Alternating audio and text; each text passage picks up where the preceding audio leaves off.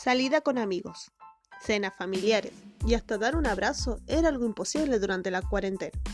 En experiencias emocionales tendremos las anécdotas de estudiantes y trabajadores que cambiaron su rutina debido al COVID-19.